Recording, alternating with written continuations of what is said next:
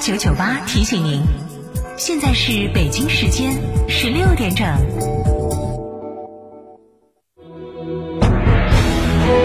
成都的声音，FM 九九点八，成都电台新闻广播。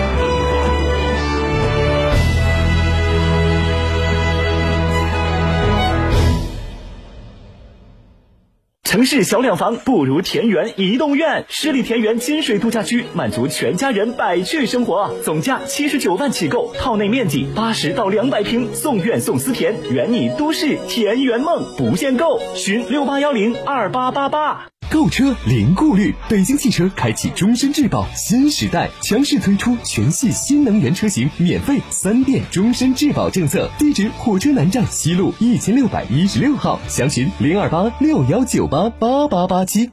春节送礼要尊贵更要健康，送爱人燕之屋晚宴，幸福满满；送父母燕之屋晚宴，元气满满；送客户燕之屋晚宴，尊贵满满。春节送晚宴，健康过新年。燕之屋二十三年专注高品质燕窝，燕之屋专营店：王府井总府店、仁和春天光华、环球洲际酒店、万象城、米诺娃妇女儿童医院。燕之屋专线零二八八四三八六六八八八四三八六六八八。燕之屋九九八快讯。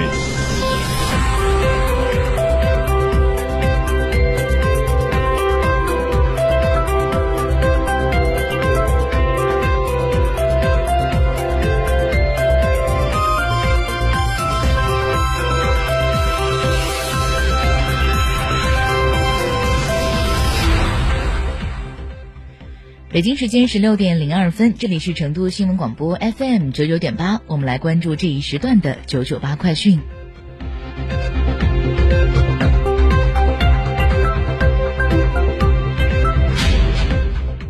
首先来关注来自红星新闻的消息：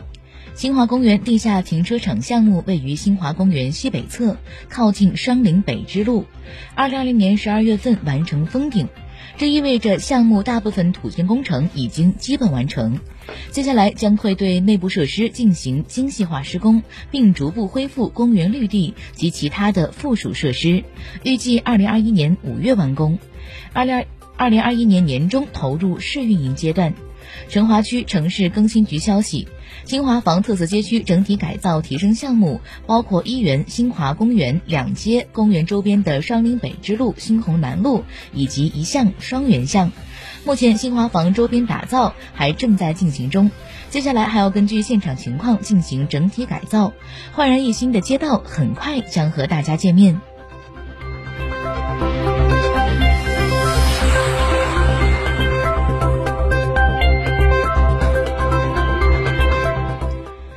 再来关注成都市一月十六号零点至二十四点新型冠状病毒肺炎疫情的最新情况。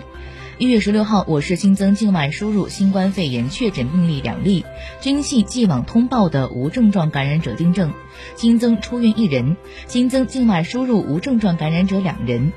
截至一月十六号二十四点，我市累计报告确诊病例四百六十五例，境外输入三百零七例。累计出院四百五十人，死亡三人，其余十二例，其中本土两例，境外输入十例确诊病例正在定点医院隔离治疗。全市现有十九例，其中本土一例，境外输入十八例无症状感染者正在接受集中隔离医学观察。现有三百九十四名密切接触者正在接受集中隔离医学观察。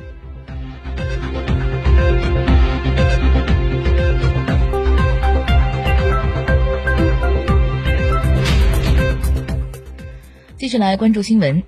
从二零二零年四月低点至今，铁矿石价格上涨超过百分之八十。在这一背景下，再生钢铁原料这一国家推荐标准于今年起正式施行，将最大限度地挖掘国际和国内的废钢资源，减少对铁矿石的依赖。据了解，废钢的唯一利用方法就是重新炼成钢。在再生钢铁原料国标实行之前，业内就已经开始使用近似的行业标准。数据显示，由于国内废钢资源有限，从二零二零年初至今，废钢价格也已经上涨了百分之三十二。目前，国内对于社会产生的废钢资源利用已经接近百分之百。为了应对我国废钢资源紧缺，在新落地的再生钢铁原料这一标准当中，就提到了开放废钢进口。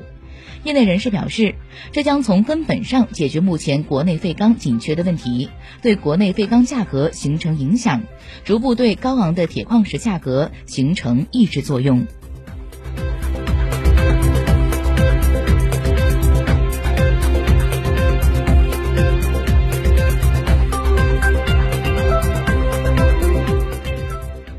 在十五号举行的国新办发布会上，央行金融市场司司长邹兰表示，二零二零年房地产贷款增速八年来首次低于各项贷款增速，新增房地产贷款占各项贷款比重从二零一六年的百分之四十四点八下降到去年的百分之二十八。下一步，央行在房地产金融调控方面坚持“房住不炒”定位，重点开展以下三方面工作。一、加强房地产金融调控，牵头各部各部位各部门加强对各类资金流入房地产的情况监测，引导商业银行房地产贷款合理增长，推动金融资源更多流向制造业、小微企业等重点领域和薄弱环节。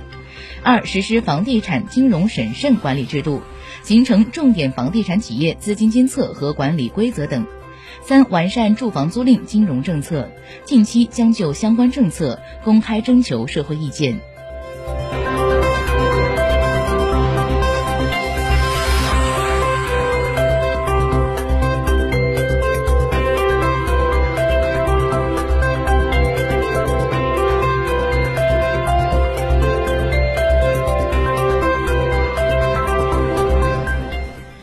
北京时间十六点零六分，下面让把目光转向国际方面。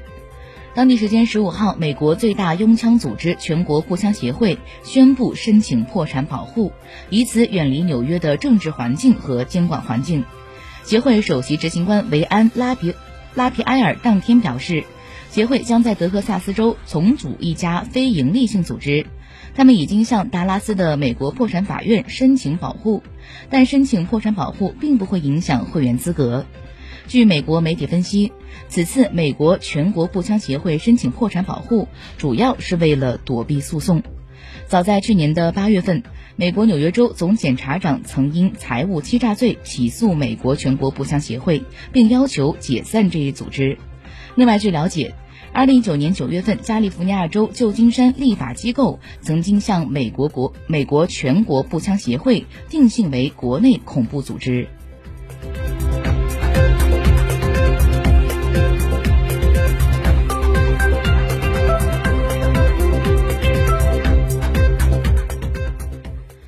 一月十六号，奥地利维也纳爆发了大规模的反封锁措施抗议，成千上万人走上街头，不戴口罩欢歌热舞。奥地利目前正处于第三轮的封锁当中，仅必须商铺能够营业。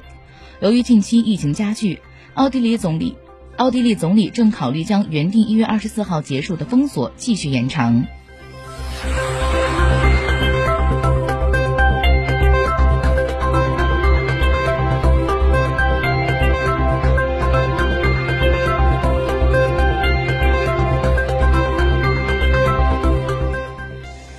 近日，由于新冠疫情持续恶化，医院库存及床位告急，巴西民众手持氧气瓶排队补给氧气。医疗专家表示，缺乏物资和援助。